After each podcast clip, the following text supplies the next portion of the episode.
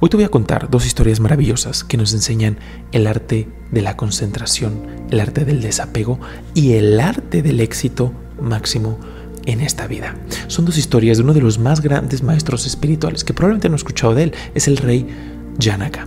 Como nota, no dejes que esta historia se quede únicamente ahí en el plano inspirador, que se te olvide en dos, tres semanas.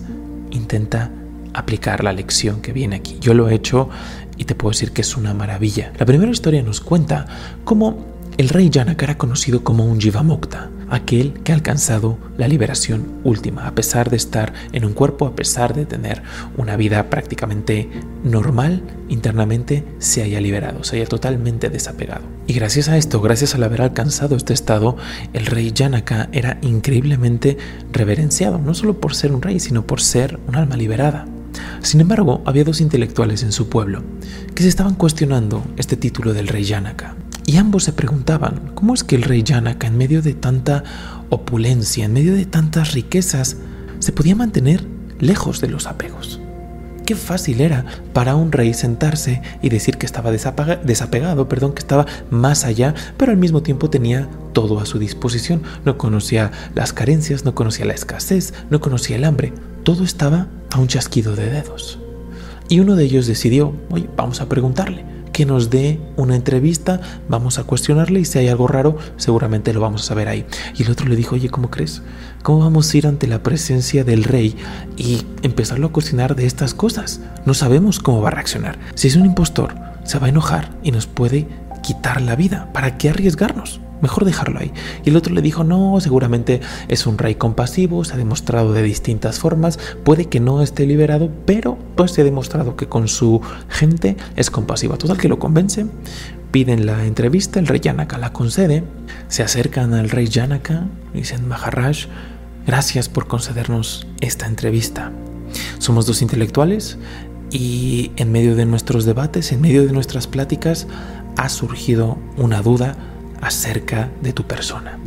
Queremos saber cómo en medio de esta opulencia, cómo en medio de tantas tentaciones, cómo en medio de tantas riquezas, te mantienes en este estado de Jiva Mukta. ¿Cómo es que tu mente solo está absorta en el Supremo? ¿Cómo es que eres tan desapegado? ¿Cómo es que en realidad tú te mantienes imperturbable ante todo lo que pueda suceder?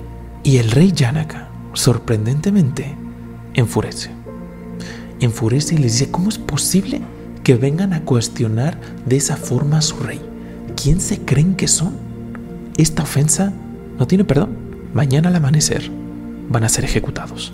Los voy a colgar. Sin embargo, les voy a conceder este día, desde esta mañana hasta la mañana siguiente, van a tener el mejor tratamiento que se puede recibir.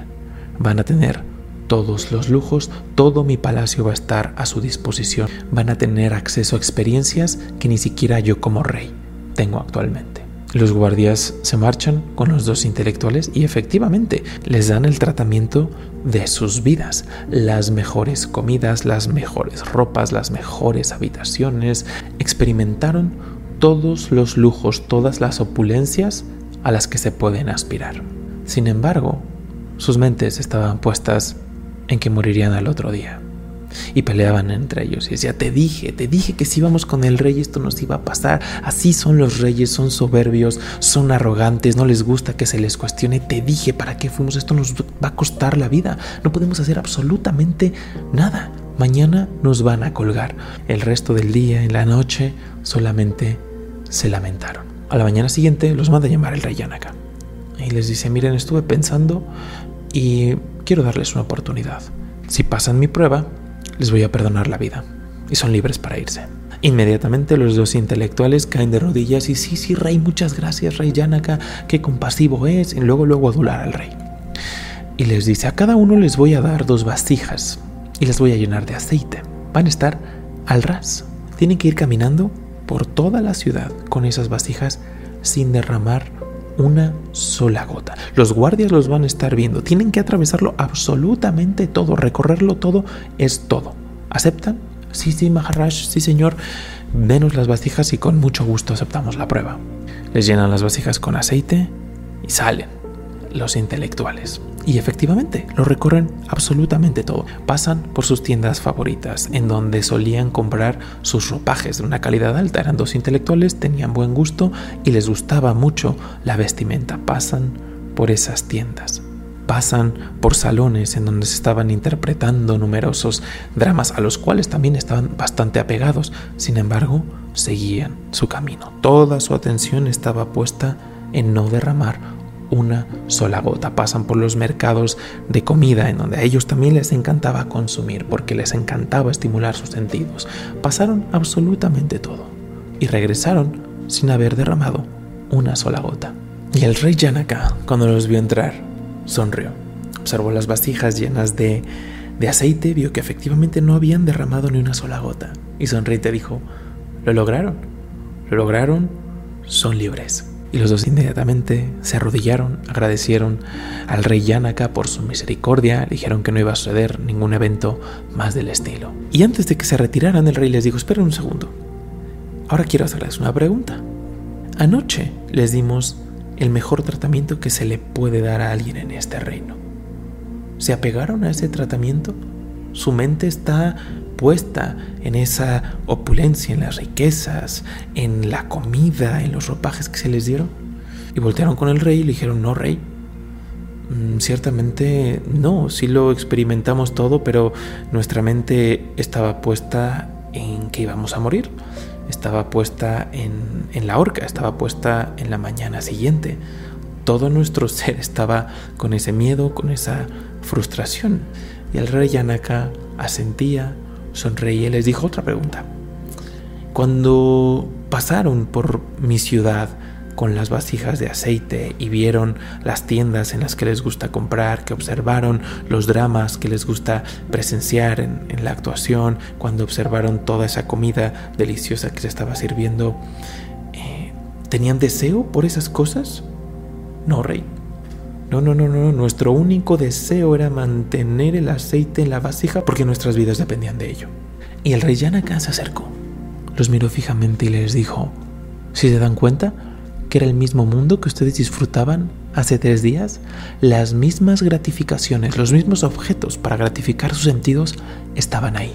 Sin embargo, Ustedes estaban totalmente desapegados. Su atención estaba centrada y focalizada en mantener el aceite en su vasija.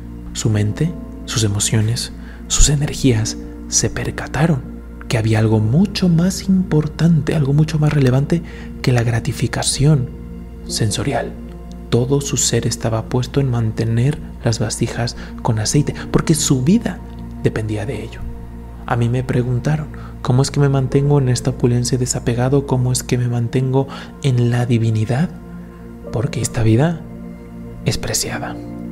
Cada momento es increíblemente valioso. Por lo tanto, debo ponerlo en el mejor de los usos. El mejor de los usos para mí es cultivar la presencia del infinito. Toda esta opulencia, todo este lujo, todas estas compañías tienen tiempo de caducidad. La experiencia de Dios no la tiene. Está mucho más allá de esta vida, de este mundo. Lo que para ustedes en su momento fue el aceite, para mí es la experiencia de la divinidad. No hay nada más preciado que ello, porque trasciende esta vida, trasciende esta mente, trasciende este intelecto, trasciende estas emociones. Y al mismo tiempo, la experiencia de lo ilimitado reduce esta opulencia, reduce estas riquezas, reduce estas estimulaciones a casi nada. No esperen, no permitan que alguien más les coloque una vasija de aceite. No permitan que su vida dependa de alguien más, de algún objeto sensorial, de alguna compañía placentera. ¿Qué es lo que quieren de esta vida? ¿Qué quieren experimentar? Ustedes es como si fuesen una vasija. El aceite son sus energías, es su atención. Si ese aceite es constantemente derramado en gratificaciones mundanas que no les van a llevar a ningún lado, no les va a quedar absolutamente nada. Al final de sus días se van a estar lamentando. ¿Cómo no hice esto? ¿Cómo no hice aquello? Pero ya no va a haber tiempo. Su vasija va a estar vacía. Se irán arrepentidos por haber desperdiciado el preciado tiempo que se les concedió. Si aprenden esta lección, se van a dar cuenta que el desapego se dará por añadidura. Se les van a hacer irrelevantes todos esos objetos gratificantes que solamente están drenando sus vasijas de aceite. Y sin importar cuál sea el objetivo, cuál sea esa meta que se hayan fijado, van a hallar la realización, porque todo su ser va a estar vertido en eso. No van a poner atención a nada que sea menor, tal como hicieron con las vasijas, tal como hicieron cuando estaban experimentando todos los lujos de mi palacio. Solo les queda responder que quieren experimentar en esta vida. Si logramos alinear nuestra mente, nuestro intelecto, nuestros sentimientos hacia un anhelo profundo que enaltezca nuestra vida, habremos encontrado un profundo sentido a la vida más allá de la gratificación instantánea, de la gratificación sensorial, al mismo tiempo que todos esos miedos menores, todas esas acciones y patrones negativos se diluyen porque dejan de ser relevantes. Los volteamos a ver y dices, me estaba preocupando por eso, eso me daba miedo, eso me estaba quitando mi atención. Lo comparas, lo ves en función de lo que quieres y poco a poco estás experimentando que por añadidura empiezas a cultivar el desapego, por añadidura se empieza a diluir esos estados.